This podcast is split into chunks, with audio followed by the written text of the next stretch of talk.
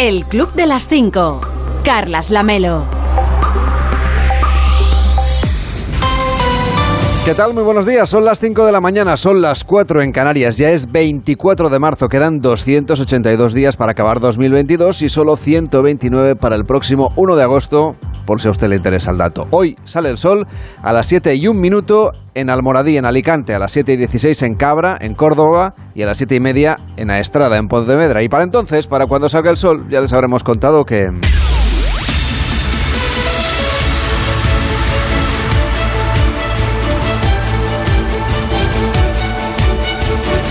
Se cumple un mes del inicio de la guerra en Ucrania. Juan Carlos Vélez, ¿cómo estás? Buenos días. Hola, muy buenos días. El balance son miles de muertos, casi 3 millones y medio de refugiados y varias ciudades destruidas. La última hora que Estados Unidos acusa formalmente a Rusia de crímenes de guerra y que hoy se celebra una triple cumbre del Sí. G7, de la OTAN y de la Unión Europea. Eh, Se celebra cuatro semanas, un mes después del comienzo de esta invasión rusa en Ucrania, del estallido de esta guerra, o, de, o, de, o de la guerra en este formato, en, en, esta, en esta fase. Acuérdate que eh, muy desde el principio contábamos como los ciudadanos de Ucrania eh, decían que, nos habíamos olvidado o, nos, habíamos descubierto ese conflicto ahora, pero que ellos llevaban ya o tenían la sensación de llevar ya en una guerra desde el año 2014 con la anexión rusa de la península de Crimea y, y el establecimiento de una serie de fuerzas prorrusas en el Donbass, en, Donetsk y en Lugansk, que han ido eh, combatiendo, eh, luchando contra el ejército de, Ucrania durante todo ese tiempo en, campañas menores, por así decirlo, pero que luego al final todo ha ido desembocando en esta, en esta guerra abierta, en esta, en esta invasión. El resultado más evidente un mes después eh, que nos deja este primer mes de guerra es el de la destrucción. La destrucción de las ciudades, particularmente que son objeto de asedio constante muy desde el principio por parte del ejército ruso, quizá por encima del resto y porque se han convertido en una especie de símbolo de, resistencia, porque se asumía que iban a caer bajo control del ejército, del muy capaz ejército ruso, muy rápido, y no ha sido así un mes después, eh, principalmente las de Mariupol y Kiev. Eh, Es donde más se ha cebado, especialmente en Mariupol, el ejército ruso, según las autoridades locales, eh, prácticamente echando abajo todo lo que era la ciudad eh, hace, hace un mes. Y, otro resultado evidente y muy elocuente de este primer mes de guerra son los 10 millones de desplazados entre quienes se han convertido en refugiados en otros países de la Unión Europea, sobre todo la mayoría de ellos en Polonia, son más de 3 millones, eh, un número sin precedentes en Europa eh, desde la Segunda Guerra Mundial, los ciudadanos ucranianos que se han ido a otros países más seguros de la Unión Europea, pero también hay más de 6 millones de habitantes que no han abandonado ese país, pero sí han tenido que abandonar su hogar o su ciudad para buscar refugio en zonas eh, que de momento, zonas rurales, por ejemplo, lejos de las grandes ciudades, que de momento parecen más seguras dentro de, ese país en guerra. La mayoría son mujeres y niños, porque los hombres siguen sin poder abandonar el país por si son llamados, como muchos ya lo han sido, a tomar las armas y a defender a su pueblo de la potencia invasora. Hoy Bruselas es... eh, más que otros días la capital del mundo, porque, porque hoy, hoy es eh, la madre de todas las cumbres, que en realidad no es una cumbre, sino que son tres. Reunión de los jefes de Estado y de Gobierno de los países miembros de la Alianza Atlántica, la OTAN. Reunión de los jefes de Estado y de Gobierno de las siete principales potencias económicas del mundo, el G7. Reunión de los jefes de Estado y de Gobierno de los 27 países miembros de la Unión Europea, el Consejo. Y, hay algunos de estos jefes de Estado y de Gobierno a los que les echa humo la agenda de hoy porque van a estar en, en dos o incluso en las tres reuniones. Eh, entre ellos, el presidente estadounidense Joe Biden, que asiste en Bruselas a esta reunión de, de la OTAN, además del G7, y también va a participar en la de la Unión Europea, eh, de la que se espera que salga el compromiso de aprobar nuevas ayudas al, al gobierno y al ejército de Ucrania toda vez dan por seguro que los planes de Vladimir Putin de utilizar armamento químico o biológico son ciertos. Incluso la posibilidad de emplear armas nucleares. Ayer, como decías, el, gobierno, esta noche, el gobierno de Estados Unidos ha acusado formalmente a Putin de criminal de guerra, esto que hasta ahora solo habían contado en, en, formato opinión personal, es un, un concepto un poco extraño viniendo del presidente de Estados Unidos y del ministro de Exteriores, Anthony Blinken pero ahora ya es una acusación formal que ha tomado la forma de un comunicado del ministro de Exteriores, Anthony Blinken, al que luego además ha puesto voz, por así decirlo, eh, la responsable de justicia penal internacional del gobierno de Estados Unidos, contando cómo eh, tienen pruebas y múltiples informaciones que consideran creíbles respecto de los ataques del ejército ruso a eh, instalaciones críticas de los civiles y también a lugares como la maternidad de Mariupol, escuelas, universidades, hospitales, refugios, teatros, etcétera, etcétera, etcétera, y una larga lista. Bueno, de la reunión del G7, muy brevemente, lo que se espera son más sanciones económicas y comerciales a Rusia.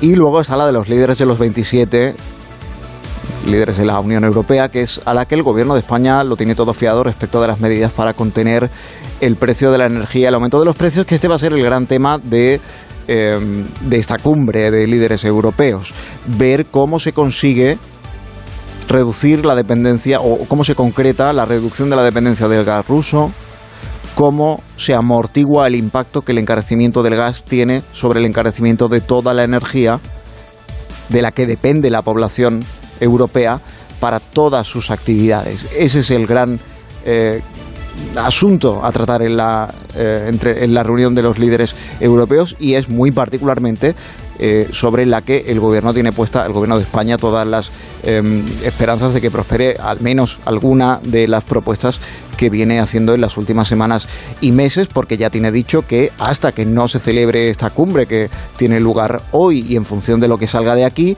no va a anunciar medidas concretas aquí en nuestro país para contener el eh, impacto que tiene sobre las actividades económicas el precio disparado y desorbitado de la energía.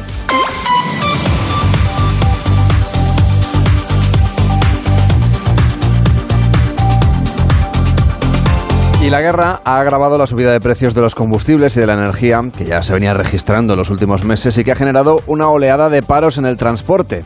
Pero los pescadores, sin embargo, vuelven hoy a faenar tras reunirse ayer con el gobierno. Hay un rayito de luz ahí en, la España de las protestas y, de los paros, de los pescadores. Ayer se reunió el, ministro de Agricultura, Pesca y Alimentación, Luis Planas, con los representantes de la Federación de Cofradías de Pescadores, que estos pues, al final valoraron positivamente ese encuentro, en tanto confían en la palabra del ministro Planas y por tanto del gobierno de que a partir del martes que viene se van a adoptar medidas para reducir el efecto que está teniendo la subida, particularmente y singularmente la subida del precio del gasóleo en sus cuentas y en sus ya de por sí escasos márgenes de beneficio a la hora de, salir a, faenar. Entre esas medidas eh, figuraría la de adelantar las ayudas del Fondo Marítimo Europeo, la reducción de las tasas portuarias, que es una medida que el gobierno podía haber eh, puesto en marcha hace ya tiempo, de hecho es una de las medidas que se vienen reclamando desde hace bastante tiempo por parte del sector pesquero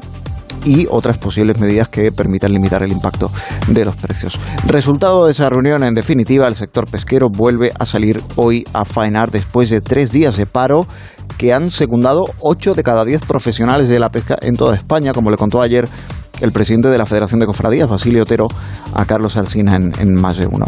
Hasta que esas medidas se aprueben, ojo, a partir de la semana que viene, y hasta que empiecen a surtir efecto, los pescadores asumen que van a seguir teniendo que salir a la mar a pérdidas. Como ya advierten que lo vienen haciendo antes que el resto, solo que ahora más colectivos profesionales están saliendo a trabajar a, a pérdidas y de ahí los paros y de ahí las protestas.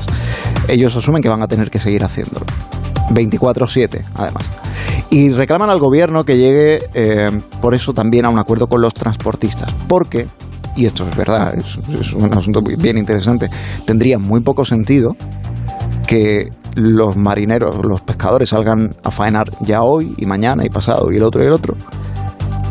Que traigan el pescado de vuelta a, traigan el pescado a las lonjas y que luego esas capturas no se puedan vender porque no haya camiones para transportarlas porque los camiones sigan parados.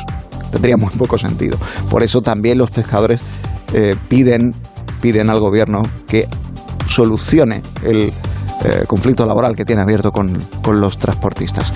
Y, Y bueno, en eso, en eso está el gobierno, que vuelve hoy a reunirse con los representantes del Comité Nacional del Transporte por Carretera, interlocutor oficial del sector. Después en la reunión del lunes, que acabó en la fractura de lo que eh, hasta entonces habían mantenido que era una postura única de no secundar los paros. A partir de la reunión del lunes se, se fracturó y se dividieron las asociaciones mayoritarias o principales del transporte. Se reúne el gobierno con esas asociaciones mayoritarias del transporte, pero no con la plataforma que es la que tiene convocado el paro, que dura ya 11 días en el día de hoy y que sigue reclamando como eh, condición primera que la ministra de Transporte, Raquel Sánchez, les dé audiencia. Luego hay otras condiciones que tienen que ver con las eh, otras reclamaciones o reivindicaciones que tienen que ver con las condiciones en las que ellos eh, trabajan y trabajan sobre todo los autónomos y trabajan los pequeños empresarios del transporte en comparación con las grandes empresas de logística y demás y luego lo del precio del carburante también, lógicamente. Eh, como de momento la primera de las reivindicaciones, que es la de que sean atendidos por la ministra de Transportes, no pasa, lo que han hecho ha sido convocar para mañana viernes una marcha de camiones por el Paseo de la Castellana en Madrid, otra exhibición de fuerza también del, del sector. Esta no en domingo, está en, día laborable, ¿eh? viernes. 11 días de paro, te decía, supone un enorme coste para la economía el dato que eh, vas a ver hoy en, bastantes diarios, por ejemplo, en la prensa, es que la distribución, es decir, los supermercados, han perdido 1.300 millones de euros en 10 días de huelga o de paro. O lo que es lo mismo, 130 millones de euros cada día que permanece parada la flota de camiones. El gobierno hace saber que está dispuesto a ampliar y a concretar las actuaciones que tiene prometidas o preprometidas a falta de intervenir de forma un poco más decidida, después de anunciar ayudas directas al sector por valor de 500 millones de euros, que como te decía no convencieron el lunes pasado al sector del transporte. Así que eso es lo que se espera del gobierno hoy. No que tome medidas, pero al menos sí que concrete qué medidas va a tomar. Lo contaremos aquí en Onda Cero. Juan Carlos Vélez, que tengas un feliz día. Cuídate mucho. Igualmente, chao. De lunes a viernes a las 5 de la mañana, el Club de las 5. Onda Cero. Carlas Lamelo. Siguen las lluvias un día más y van a ser frecuentes en el este de Andalucía, en el Levante, en el sur de Cataluña y en Teruel. En algunas zonas de Málaga y de Cádiz se registrarán precipitaciones de hasta 80 litros el metro cuadrado y la posibilidad de calima en algunos puntos, un fenómeno que podría consolidarse en los próximos días, sobre todo mañana viernes ya de cara al fin de semana. La borrasca sigue en el suroeste peninsular con viento del este en el Mediterráneo y las temperaturas suben hoy en Galicia, en la meseta sur, en la comunidad valenciana y en Baleares. Participa en el Club de las 5. 676 760908 676 760908 Estamos en el Club de las 5, de las 5 y 12, de las 4 y 12 en Canarias. Hola David Cervelló, ¿cómo estás? Muy buenos días. ¿A quién le vas a dar hoy especialmente esos buenos días? Bueno, no sé si... Mm, yo... Digamos que hay gente que no le desea buenos días aquí a la historia que os contaré hoy. Y es que el ayuntamiento de Alcoy valora sancionar al pintor Jesús Cés por estampar su obra en la ermita de San Cristóbal. Estamos un poco en tipo exeomo, pero digamos aquí ya de creación libre. ¿eh?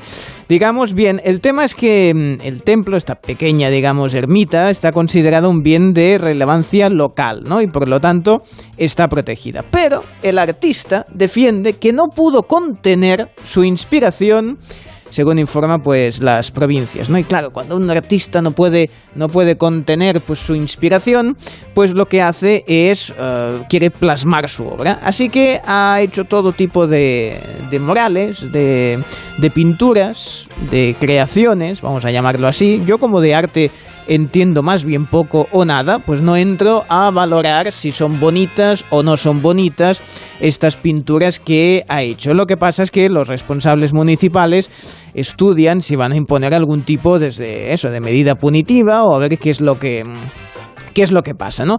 El pintor dice que tiene la intención de seguir con su tarea, por lo que incluso ha pedido un andamio al ayuntamiento, cosa que me parece no ha llegado al techo. Bueno, claro, dice que a ver, él le dice dónde me llega la mano, ahí no llego, a ver si me dejan aquí un andamio al ayuntamiento o así.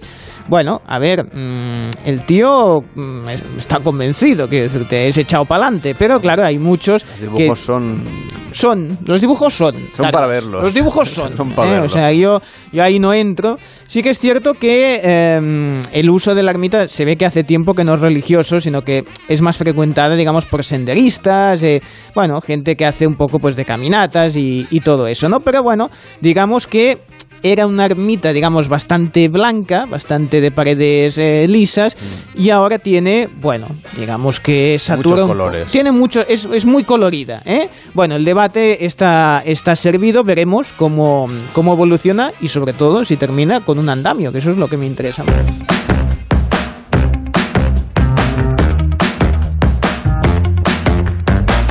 Pero habrá alguien a quien sí le darás también los buenos días. Sí, sí, sí, sí. Alguien o, o a un animal en este caso. Le voy a dar los buenos días a un perrito llamado Noodle. Es precioso, es de esta, de esta. Yo es que no sé poco de perros, lo reconozco, pero es un pug. ¿Eh? Se ve que hay gente que sabe que es un pug. Un pug es estos que son pequeñitos, con cara de ser mm, ancianos, pero muy ancianos. ¿eh? Son La cara arrugadita. cara arrugadita, así rechonchetes, ¿eh? Bueno, pues este Pug tiene 13 años, ¿eh? O sea, ya sabes, eso de 13 años de un perro es un montón en, eso. en- en humanos, Lo he ¿eh? oído, pero no, como no soy veterinario ni dicen, tengo perros. Son 7 Nada. años, 6, bueno, depende de un poco del perro y de lo cuidado que esté y de la... Eso Carlos Rodríguez es el que lo Por eso, cuenta bien. Como el perro y el gato, yo enganchadísimo. Pues el tema está que, bueno, vive en Nueva York junto a su dueño, Jonathan Graziano, que, bueno, pues decidió empezar a, desde 2020, pues a hacer vídeos en TikTok con el perrete. El tema es que el perrete, a ver, no me extraña que haya vivido tanto tiempo porque lo tiene a cuerpo de rey, ¿eh? o sea, no hace nada en todo el día, está ahí tumbadito en su camita, una cosa, a mí, a mí, eso que dicen vida de perro, hombre, si es de este perro, yo te digo yo que es mejor que muchas vidas de muchos humanos, ¿eh? porque está cuidadísimo. Y lo que hace cada día en sus vídeos es preguntarle, esto cuando se entere el vidente se va a cabrear. El tema es que eh, hay millones de personas que van a decidir todos los días si va a ser un día bueno o malo en función de si cuando levanta al perrete, que lo coge así con las dos manos, y le dice bones o no bones, es decir, huesos o, si- o no hay huesos hoy. Si el perro se deja caer como si nada y dice, hoy no estoy para nada, eso quiere decir que hoy no emprendáis grandes aventuras en la, en la vida. Bueno, el perrete O está sea, es su... un perro adivino, digamos. Sí, es como el pulpo pol, digamos, pero, pero en perrete Ah, pulpo pol. Eh, sí, sí, el no me pulpo pol. acordaba del pulpo bueno, pol. es que a mí me influyó muchísimo. Yo desde el pulpo pol cambió, cambió mi vida.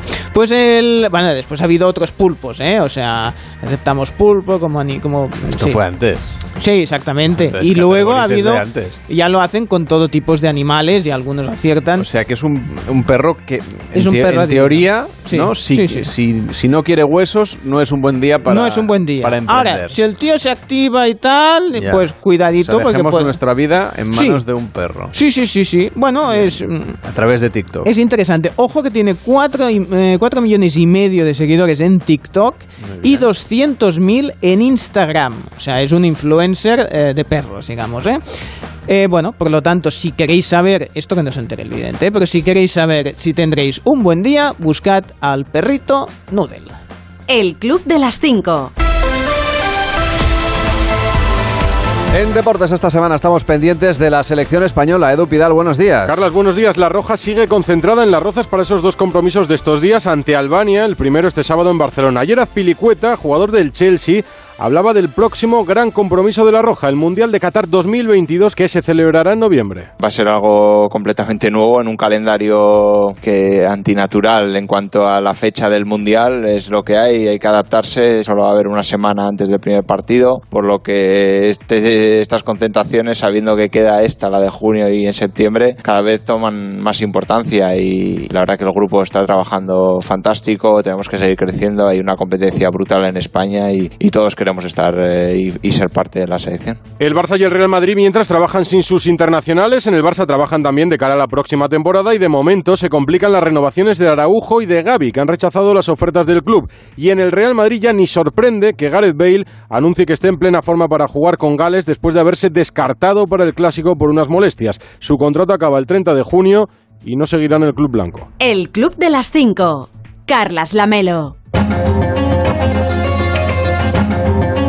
En Onda Cero y a tres media seguimos trabajando junto al Comité de Emergencia para ayudar a los refugiados de la guerra en Ucrania. Gracias a vuestra solidaridad ya hemos recaudado más de 1.100.000 euros. Las ONG Aldeas Infantiles SOS, Educo, Médicos del Mundo, Oxfam Intermón, Plan Internacional y World Vision están en las fronteras de Ucrania para socorrer a mujeres, a niños, a personas mayores. Todos ellos huyen de las bombas. Así que puedes llamar al 900-595-216 para ayudarles. 900-595-216 o entrar en comitéemergencia.org. Allí puedes colaborar, porque tu donación es vital. De lunes a viernes a las 5 de la mañana, el Club de las 5. Onda Cero. Carlas Lamelo.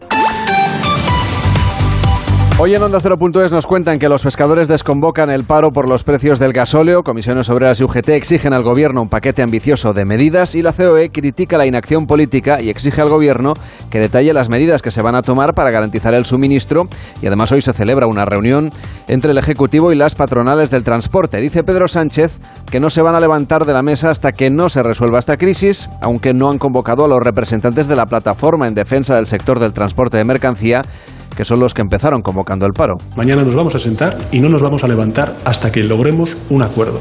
Un acuerdo que sea posible, factible por parte de las autoridades españolas, lógicamente, y sostenible desde el punto de vista financiero. Yo creo que se puede lograr y, sobre todo, eh, que esté adaptado a las necesidades y a las urgencias de un sector tan importante para nuestro país como es el sector de los transportes. Y en nuestra web también le explican cuáles son las medidas que los países de la Unión Europea ya están tomando con la subida generalizada de precios. El secretario general de Comisiones Obreras, Unai Sordo, estuvo anoche en la Brújula con Juan Ramón Lucas y exigió un paquete ambicioso de medidas para que se produzca, se se produzca una, una reducción drástica de los precios de la energía y le reprocha la lentitud de reacción al gobierno. Sinceramente yo creo que algunas de las medidas que se tengan pensada, pensado tomar debieran haberse anticipado en su ejecución y si no es en su, en su ejecución, sí al menos en la puesta a diálogo o la puesta a consideración de los sectores afectados. ¿No? Yo creo que el gobierno no ha andado particularmente rápido de reflejos. Es verdad que en función de cómo se configure el, el problema de los precios de la energía, el escenario económico es uno o es otro, y yo diría que es uno o es otro diametralmente distinto, pero eso no quita para que yo creo que en algunos sectores que están muy impactados por los incrementos eh, de los precios de, de, bueno, de las materias o de los combustibles que utilizan, seguramente había que haber adelantado alguna medida, sí. Y Pablo Fernández, portavoz de Unidas Podemos, también ha pasado por la brújula, y aunque su partido forma parte de la coalición de gobierno, descarga la responsabilidad de los socialistas para resolver la crisis del transporte. Y lo que queremos hacer entender al Partido Socialista es que es imperioso, es que es imprescindible, que en estos momentos hay que dar el do de pecho y que el gobierno tiene que estar a la altura de las circunstancias. Con lo cual, mm. que el PSOE se está quedando solo, pues no lo sé. Yo lo que creo es que el PSOE tiene que recoger esa sensibilidad que hay en la calle y tiene que entender que las medidas que estamos proponiendo desde Unidas Podemos, que ese escudo social y verde es absolutamente imprescindible para poder amparar y para poder proteger a miles de familias y muchos sectores que lo están pasando muy mal. Seguimos repasando lo que nos cuentan en Onda Cero.es. El presidente de Francia, Emmanuel Macron, asegura que seguirá haciendo todo lo posible para ayudar a Ucrania y parar la guerra a través de la negociación. Macron también reconoce que existe un factor de incertidumbre acerca de si el presidente ruso, Vladimir Putin, está dispuesto a usar armas químicas o nucleares tácticas o incluso a atacar a otros países. Estados Unidos ha concluido que las tropas rusas han cometido crímenes de guerra en Ucrania, una afirmación que puede llevar a enjuiciamientos penales en cortes estadounidenses y también en otros procesos a nivel internacional. Y la OTAN reforzará el este y dará a Ucrania apoyo ante la amenaza de armas químicas. Hoy se celebra una cumbre de la Organización Atlántica en Bruselas junto con el G7 y una cumbre de la Unión Europea. Y Vladimir Putin exigirá, exigirá a los países inamistosos, así lo ha dicho, como por ejemplo nosotros, los miembros de la Unión Europea, que paguen el gas que compren a Rusia en rublos, que es la moneda de ese país. Un total de 120 personalidades de la cultura, el periodismo, la ciencia y el activismo social se han reunido para se han unido para firmar un manifiesto contra la guerra en Ucrania en el que exigen Putin la retirada de sus tropas y defienden el peso de Europa en la defensa de la paz. Puede leer en nuestra web algunos de los nombres de los firmantes. En Onda 0.es también le resumen la visita de Pedro Sánchez a Ceuta y Melilla, donde se ha referido por primera vez al giro político sobre la situación del Sáhara Occidental, aunque sin aportar grandes novedades. El resultado de todas esas negociaciones es un buen resultado para España y es un buen resultado también para Marruecos. Es no solamente un punto en el que cerramos una crisis que efectivamente tuvo su visibilización más dura, más contundente ese pasado 18 de mayo del año 2021, pero creo que no es solamente cerrar ese capítulo. Lo más importante es que sentamos las bases de una relación mucho más sólida, mucho más fuerte con el eh, Reino de Marruecos. En la web también le explican que el aforo al 100% vuelve a los eventos deportivos y los aficionados podrán comer y beber en los estadios. A partir del próximo lunes se aplicará en España la nueva estrategia de vigilancia y control del coronavirus que elimina las cuarentenas. En nuestra web le explican en qué casos deberán hacerse una prueba diagnóstica o aislarse en caso de contagio. Y también le cuentan que investigadores alemanes han conseguido que una persona con parálisis completa, que no puede hablar como consecuencia de la esclerosis lateral amiotrófica, y además una enfermedad de manera avanzada en este caso, esta persona ha logrado comunicarse a través de una interfaz que comunica su cerebro con un ordenador, todo un avance científico. Y a partir del 16 de julio, todos los coches nuevos en Europa tendrán que llevar incorporado un sistema similar a las cajas negras de los aviones. Tras un siniestro se podrá obtener información de los 30 segundos previos a un accidente y de los 5 posteriores para esclarecer las causas y despertar también la prudencia de quienes conducen. Y en Julia en la Onda, Julia Otero entrevistó ayer a la periodista Pilar Eire que presenta nueva novela, se titula Cuando éramos ayer y allí explica una historia personal de una familia burguesa que se arruina. Y el Concilio Vaticano II que de alguna forma es la ruina de la familia de la protagonista, de Silvia Montaner, porque su papá se dedicaba a una gran fábrica textil a hacer mantillas. Y claro, imagínense que te dedicas a hacer mantillas y de pronto el Papa dice que ya no hace falta llevar mantilla. Arruinó a 47 empresas que había en aquel momento en, en toda España. En toda España. Sí, dedicada a la fabricación de velos y mantillas. Los viernes tenían más pedidos de los que podían atender y el lunes estaban absolutamente arruinados. Quedaban algunas comunidades católicas en Estados Unidos o en Sudamérica para los stocks, bueno, para liquidar los stocks, pero esas fábricas ya fueron eh, cuesta abajo al protagonista de al, bueno al, a uno de los protagonistas de la novela se le ocurre la idea de enviarle una mantilla a Jacqueline Kennedy para que se la pusiera el día del funeral de su marido de, de, del presidente de Estados Unidos asesinado. Él creía que eso iba a revitalizar la fábrica pero en realidad no sirvió de nada y la ruina fue lenta como es estas cosas muy lentas muy lentas. Y esa yo creo que esa ruina de la fábrica esa decadencia de la casa donde viven porque viven en una torre inmensa en la calle Escuelas Pías en el barrio de Tres Torres de Barcelona y, también la decadencia de su propia familia, creo que es un símbolo eh, de la decadencia de una clase social y también de una, eh, de una forma de entender la vida. Igual que el padre de la protagonista se arruina porque las mantillas mmm, caen en desgracia, ya no son imprescindibles para las señoras, me contaba una amiga que ha leído también tu novela, que se encontraba también reflejada que su bisabuelo también se arruinó porque hacía unas cajas redondas propias para los sombreros ah. y justo en la misma época que tu protagonista dejaron de llevar sombreros las mujeres, de modo que también empieza ahí la ruina, sí, ¿no? Sí, o sea, hay muchas ruinas de la altísima burguesía claro. en Barcelona que empiezan en ese mismo tiempo cuando caen en desuso algunas cosas, ¿no? Bueno, las, las, fábricas textiles que las cuando aparecieron los tejidos artificiales también se fueron a pique. Claro. Eh, muchas en Sabadell y en Terrassa precisamente por eso. ¿Y cómo sobrevive una familia bien? Cuando se arruina en ese momento de la historia? Bueno, son ruinas a ver relativas, porque claro, siempre tienen alguna joya que vender, algún fondo que vender, algún, algún dinero ahorrado, un poco de dinero en Suiza. Entonces, a los ojos de los demás, ellos continúan con la misma apariencia. Yo he conocido muchas familias así, que tenían servicio, que tenían coches, que vivían en torres muy bonitas, bueno, en chalets, en torres como llamamos aquí en Barcelona, y sin embargo, pues a lo mejor esas, a esas criadas no se les pagaba. Y más propuestas literarias, en este caso la nueva novela de Vicente Vallés, Operación Kazán, que presentó ayer en Más de Uno con Carlos Alsina, donde habla en esta novela de una trama de espionaje ruso. La tradición en Rusia con eh, de los servicios de inteligencia es que se persigue a los traidores pero los traidores son los suyos propios, uh -huh. eh, no los ajenos. Entonces, eh, el, el, peligro suelen sufrirlo los que son rusos y son considerados traidores. Y eh, muchos de ellos pues eh, han ido perdiendo la vida prematuramente. Mm, o sea que estás tranquilo. Em, eh, intento estar tranquilo, sí.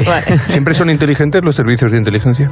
Mm, eh, En general son bastante inteligentes, lo que no quiere decir que no se equivoquen. Y desde luego los servicios de inteligencia rusos han funcionado muy bien para los intereses de Rusia durante décadas. El Club de las 5.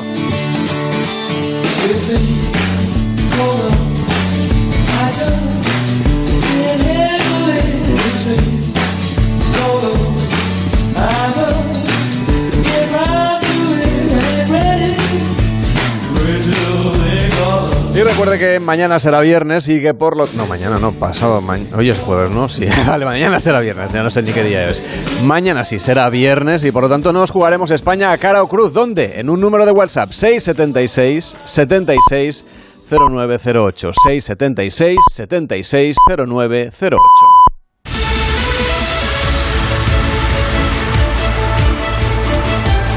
Sé ni qué día vivo. En 30 minutos empieza más de uno, eso lo tengo claro, con Carlos Alsina. Hoy prestando atención a las decisiones que pueda tomar la OTAN cuando se cumple un mes de la guerra en Ucrania. Rubén Bartolomé, ¿cómo estás? Buenos días. Buenos días, Lamelo, y prestando atención al calendario. Hoy es jueves, hoy es el día en el que comienza la cumbre de la OTAN con la alianza enviando más tropas a los países socios del este de Europa, Bulgaria, Hungría, Rumanía, también a Eslovaquia, y diciendo en esa cumbre de esta mañana también planteándose el envío de equipos contra posibles ataques químicos o nucleares de Rusia. Es eh, lo que defiende Estados Unidos, sus espías, con Biden presente hoy en esta reunión y mostrando también las pruebas que se han recopilado durante estas últimas jornadas que demostrarían ya los crímenes de guerra cometidos por Vladimir Putin, los ordenados por Vladimir Putin, ahora ya acusado formalmente de ser un criminal él de guerra. Y luego por la tarde se celebra el Consejo Europeo de la Energía, es el otro gran asunto del día. Sí, porque es donde se va a debatir cómo bajar el precio del gas, de la electricidad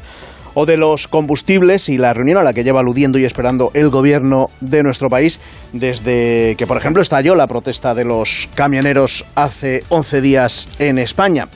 Mm, por ahora las propuestas que ha venido repitiendo el Ejecutivo de Pedro Sánchez han caído en saco roto y sobre todo han chocado con la oposición frontal del gobierno de Alemania.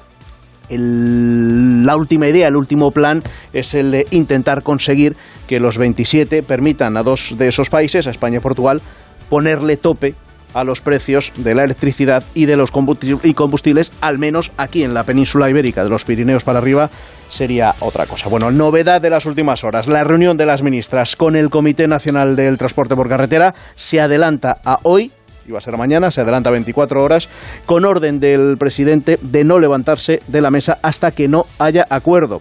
Asiste a esta reunión Fenadismer, no lo hace porque se le sigue sin invitar la plataforma, que es la convocante del paro que se viene viviendo en España desde hace 11 días. Los que vuelven ya a trabajar hoy son las cofradías de pescadores, se fían del ministro que les representa, lo que Luis Planas ha conseguido en una reunión de hora y media. La ministra de Transportes, Raquel Sánchez, no lo ha conseguido con los camioneros, ni a los que cita, ni a los que no cita. De él se fían y de ella no. ¿Qué más me cuentas de esta primera parte de más de uno que vais a explicar a partir de las seis? Pues mira, que nos vamos de, de ronda al poco de empezar para saber qué noticias hay también en cada comunidad autónoma. A partir de las seis y media, Carlos Tumer nos habla de la diferencia entre el miedo y el suspense en la beta cultureta. Bueno, también hablando de las soluciones al respecto. Hoy con David Gabás llevándonos a Afganistán en su noticia que no interesa. A las 7 el Santoral de Alsina. Luego Brasero advirtiéndonos de lluvias y de la calima que vuelve a la península durante las próximas horas y los próximos días. A las siete y media la Liga de las Temperaturas antes de comenzar la España que madruga como siempre. Y antes del Alsina, ¿qué hora es? Pues tenemos todo esto y también luego, después de las ocho y media, Ónega, El Gallo y la tertulia hoy con Tony Bolaño, con John Muller y con Pilar Gómez y con el presidente de Melilla, hoy como invitado a partir de las 9 con Alsina, Eduardo de Castro González, para hablar del acuerdo de Marruecos que dice el presidente Pedro Sánchez qué es lo que hay realmente detrás de esa carta que envió hace 10 días al rey de Marruecos y que tuvimos precisamente conocimiento porque el rey de Marruecos nos informó el pasado viernes. Y para la segunda parte, ¿qué es esto de que os traéis la máquina de café puesta? Pues es lo que toca, somos un equipo que trabaja de noche, que trabaja también muchas horas durante el día y por eso mismo a partir de las 10 nos traímos a uno de los protagonistas de la máquina de café más famosa de la televisión Ah, y ahora también va, del cine. Claro, claro, la pista era fácil, la pista era fácil. Hoy tenemos invitado en la hora guasa a partir de las 10 porque están Goyo Jiménez, está Leonor Lavado y está Agustín Jiménez, pero también está Ernesto Sevilla, uno de los protagonistas de Cámara Café,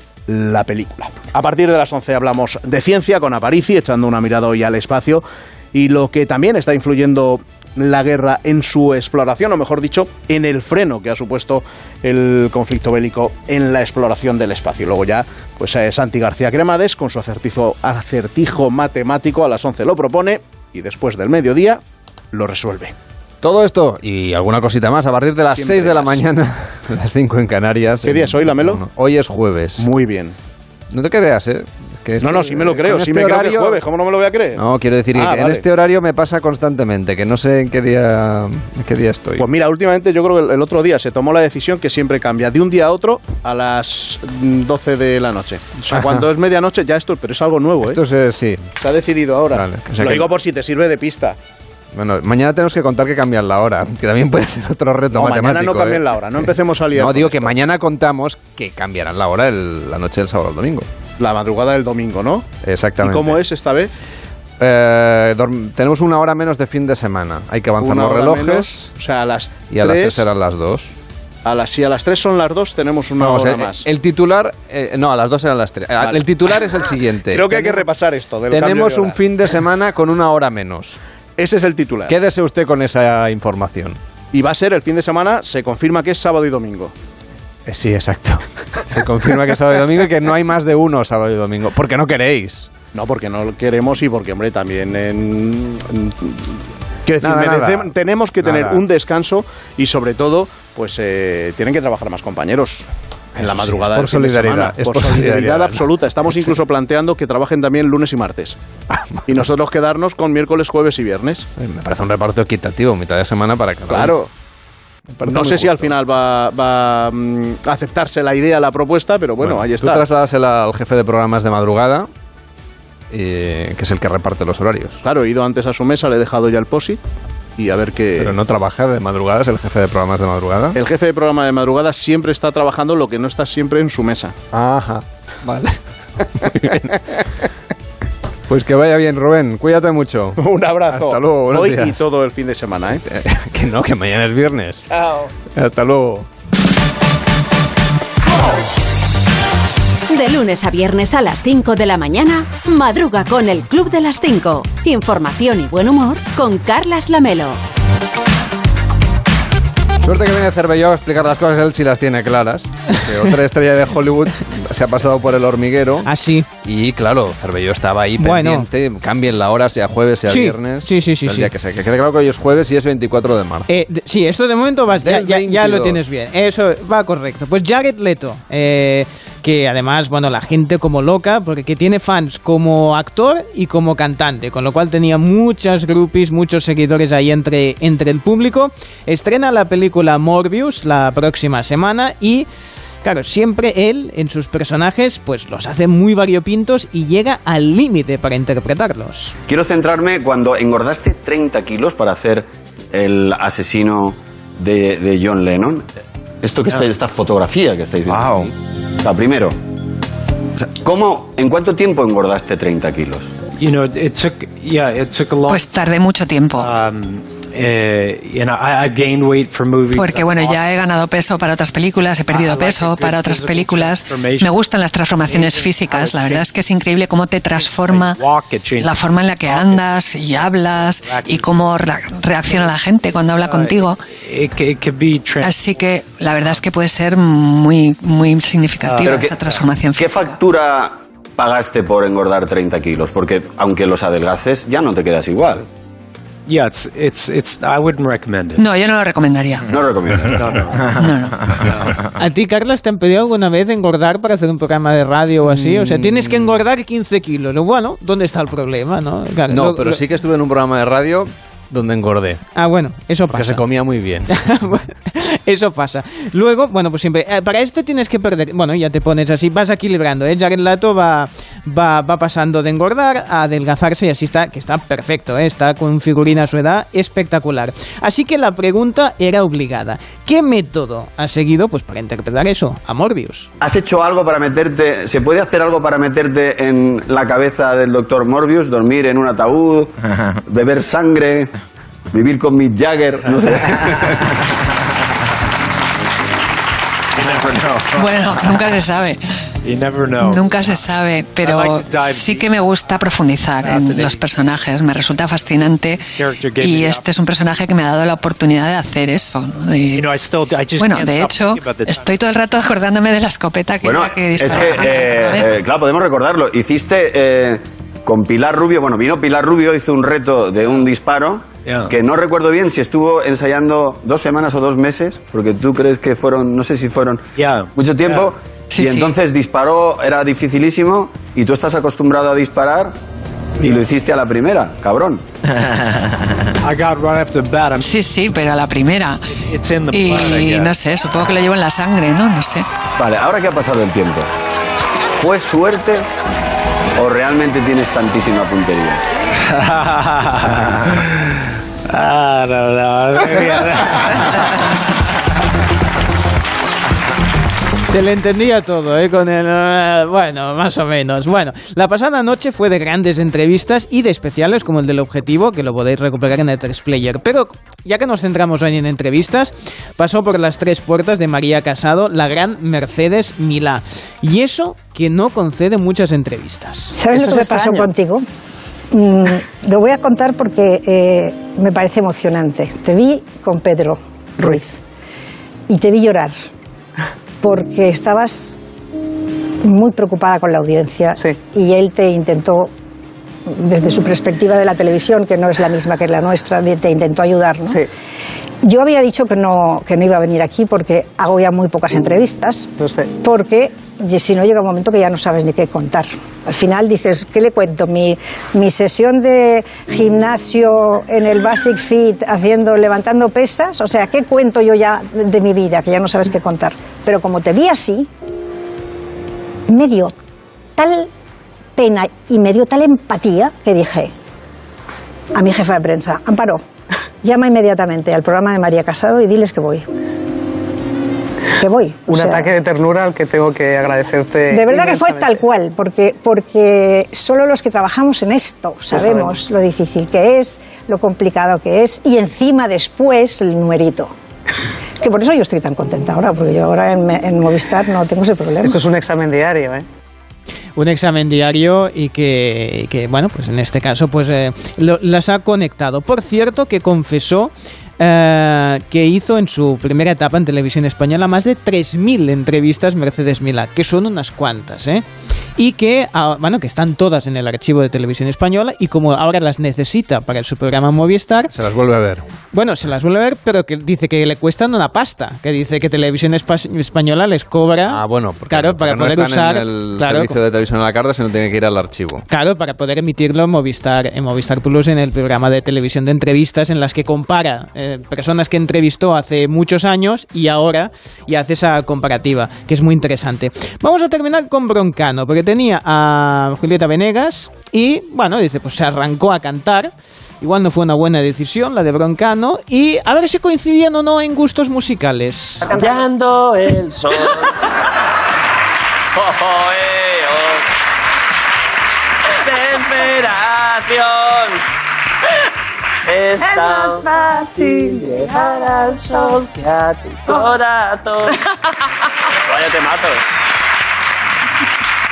Eh, Maná, es que les admiro mucho a Maná, ¿eh? ¿Son compatriotas? ¿Les conoces? ¿Son- No personalmente. ¿Te gusta un poco? No, no exactamente. Vale. Pero.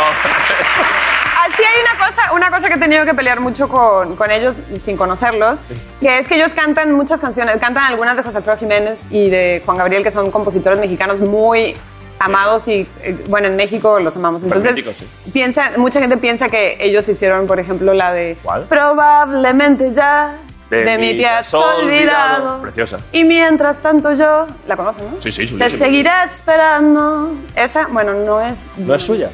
Es de Juan Gabriel. Shit. ¿Y qué hago yo ahora con este tatuaje que llevo aquí? Es que sí, claro, arriesgó y eso no le salió bien. Bueno, lo de cantar, cuando uno no tiene ese arte, mejor no. Por eso no canto yo.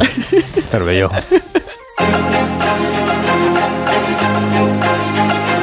El Club de las 5. Carlas Lamelo. El Club de las 5, de las 5 y 44, de las 4 y 44 en Canarias. Estamos en plena época de preinscripción escolar para el próximo curso, además en los meses previos a la selectividad. De hecho, en las próximas semanas y meses, en muchas casas se va a hablar y mucho de educación, porque claro, enseguida llegan las notas antes de la Semana Santa.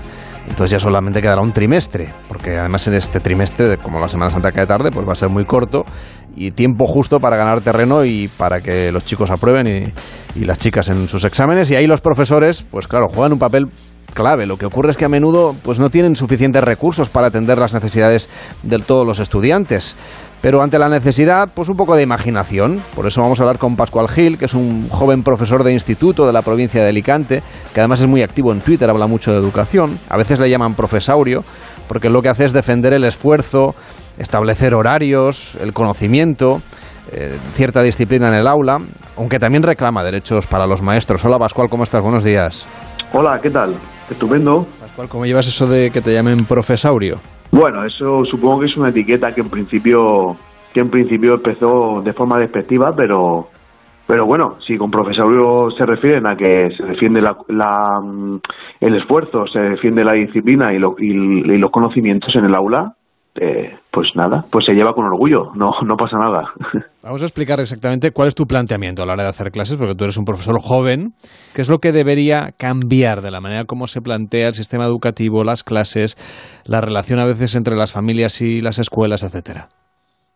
Sí, a ver, el, el- claramente la primera medida necesaria y, y- y evidente que hace falta en el aula es, es bajar las ratios. Eh, no puede ser que el profesor, eh, o sea, no, no podemos pedirle al profesor que con ratios de 20 y muchos, 30 o 30 y pocos, eh, atienda a todos los alumnos o, mm, o pueda hacer una atención individualizada o, sepa en qué, en qué momento del aprendizaje y cuál es el potencial de cada alumno en cada momento. Es, es prácticamente imposible. Lo primero que hace falta es, es bajar las ratios. Para eso claramente hace, eh, hace es necesaria una inversión, una inversión altísima. Eh, una vez se baje las ratios se pueden hacer muchísimas cosas más. Se pueden hacer eh, otro tipo de actividades. Se puede mejorar mucho la formación del profesorado, sobre todo vaciando los cursos de formación de, de pseudociencias, de teorías que ya han sido totalmente descartadas por la, por la investigación. Eh, y por supuesto también una, una mejor dotación material de, las, de los centros educativos. Al final, muchas veces todo se, re- se reduce a eso, una mayor cantidad de recursos, tanto humanos como materiales. Últimamente, desde hace unos años, hay algunas corrientes pedagógicas que están ganando fuerza, que podríamos decir incluso hasta que se ponen de moda, de la metodología de trabajar por proyectos, del aprendizaje mm, cooperativo y de, y de otras ideas que se han ido implementando, como eliminar los exámenes. Por ejemplo, que hay muchas escuelas que ya lo están practicando. La variedad metodológica debería ser la norma en el, en el aula. Eh, hay que tener en cuenta que no es lo mismo enseñar unos contenidos que otros, una materia que otra. Eh, no es lo mismo eh, un grupo reducido, un grupo más amplio. Por supuesto, tampoco eh, es lo mismo la formación que tiene un profesor o las lógicas internas que debe seguir su materia que otras y tampoco tampoco podemos eh, hacer equivalente o, o- igualar todas las etapas educativas. La variedad metodológica, eh, cambiar unas cosas por otras dependiendo del grupo. Eh, hay que tener en cuenta que un profesor no da dos clases iguales. Nunca. A lo mejor lo que te funciona en la clase, en una- un grupo, en un grupo concreto, en la clase de al lado no te funciona y tienes que cambiar la estrategia. Por eso yo, no estoy en contra de la variedad metodológica de primeras. Lo que sí estoy en contra primero es que se venda como innovación lo que son cosas bastante antiguas. Por ejemplo, el ABP tiene más de 100 años. El, el- ABP mm, desde que Kilpatrick publicó The Project Method en, durante la, Primera Guerra Mundial, fíjate, más de 100 años de, de historia, y se ha implementado muchas veces, y supongo que en algunos contextos habrá sido con éxito, pero si se aplica de forma sistemática para enseñar cualquier cosa en cualquier etapa, con cualquier grupo, pues fracasará, porque digamos que, que, el, que la, la, la, monome, la monometodología no es una opción para, para, para un sistema educativo que quiere enseñar a todo el mundo y quiere enseñárselo todo a todo el mundo, que se supone que es, la, que es el objetivo. En cuanto a lo que yo quiero en clase, no, el, yo utilizo diferentes métodos, por supuesto, dependiendo con el grupo en el que esté.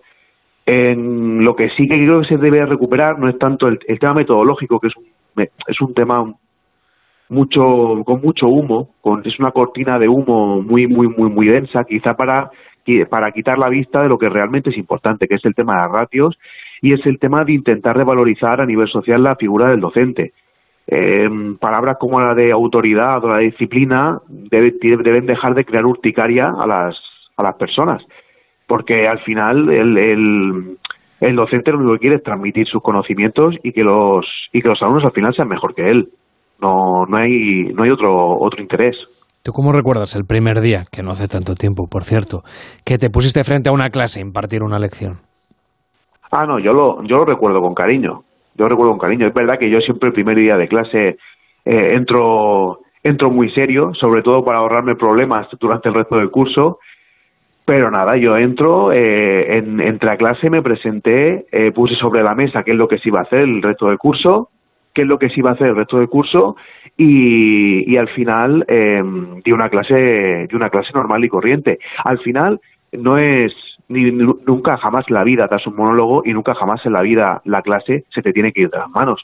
Al final es un diálogo constante con los con los alumnos que cuando toca se tienen que escuchar y cuando toca tienen que opinar, debatir, trabajar o, o, o leer lo, todo. Si es que al final hay que hacerlo todo y sobre todo leer. Al final eh, lo importante es aprender a leer para después aprender leyendo, que es, que es la base de toda la, la, la educación. ¿Y se portan bien tus estudiantes? Sí, se portan muy bien.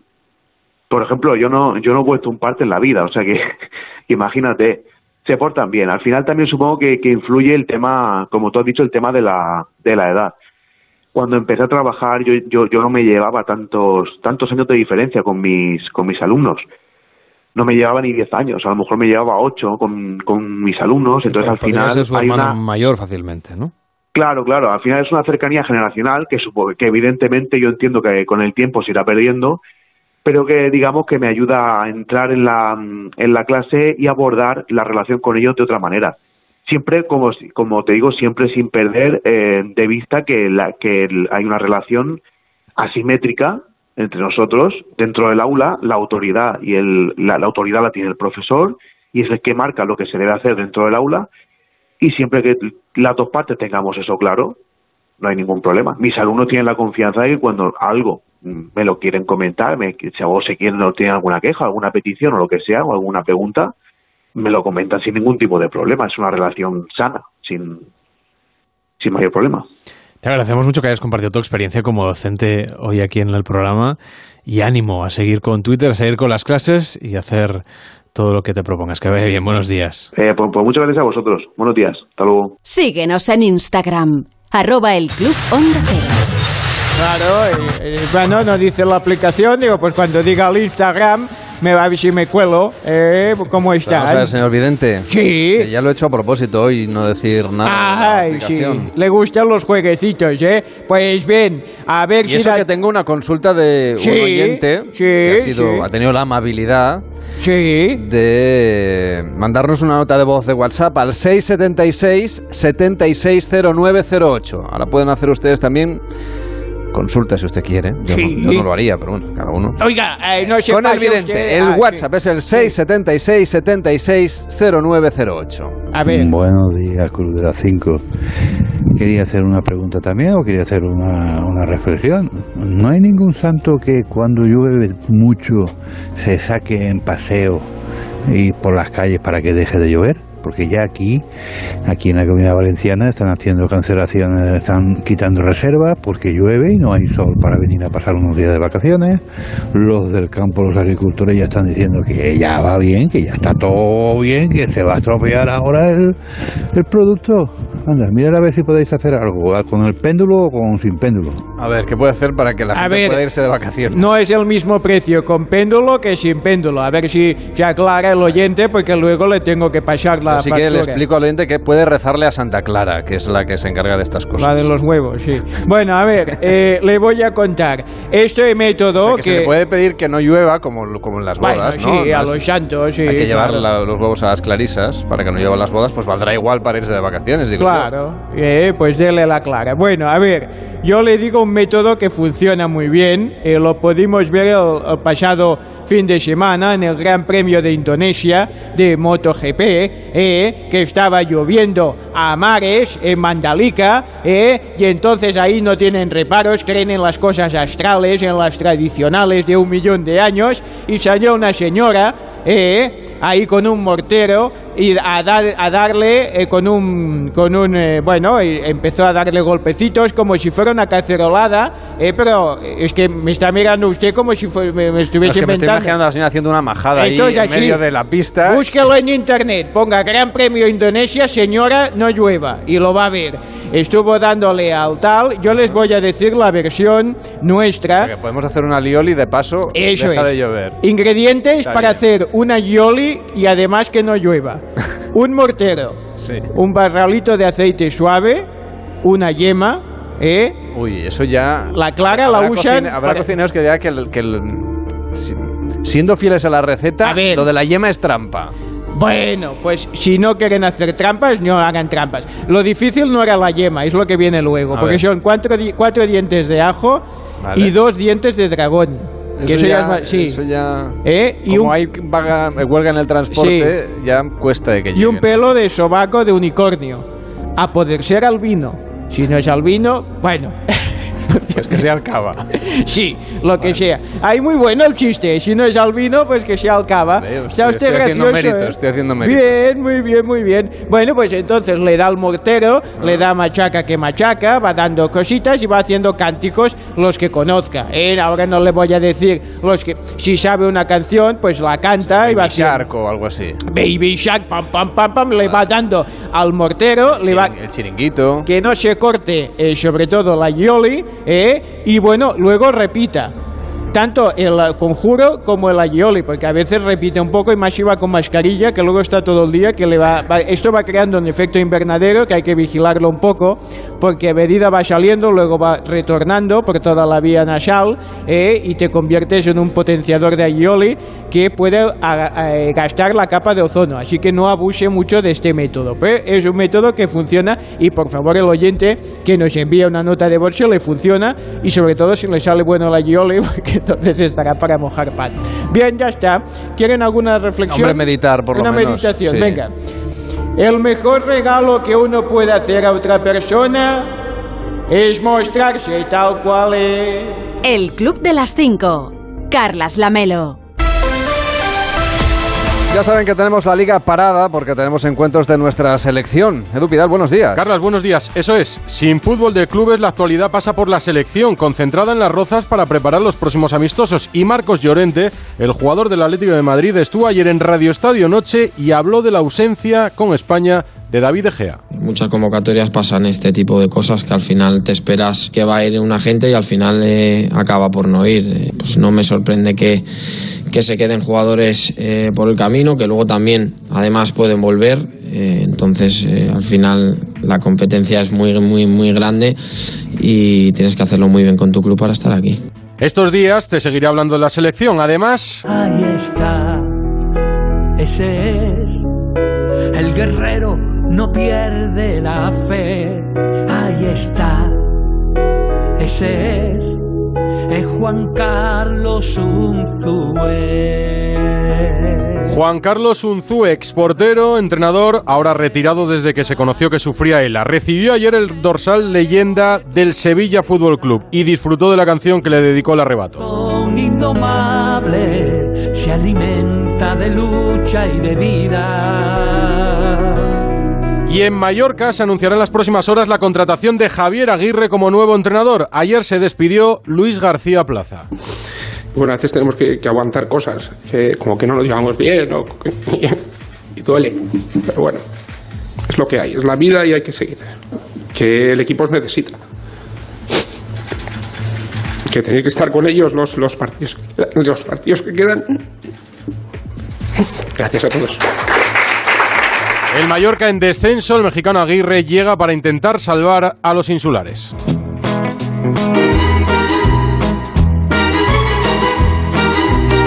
Nos queda un minutito para tomarnos un café cervelló. Qué bien.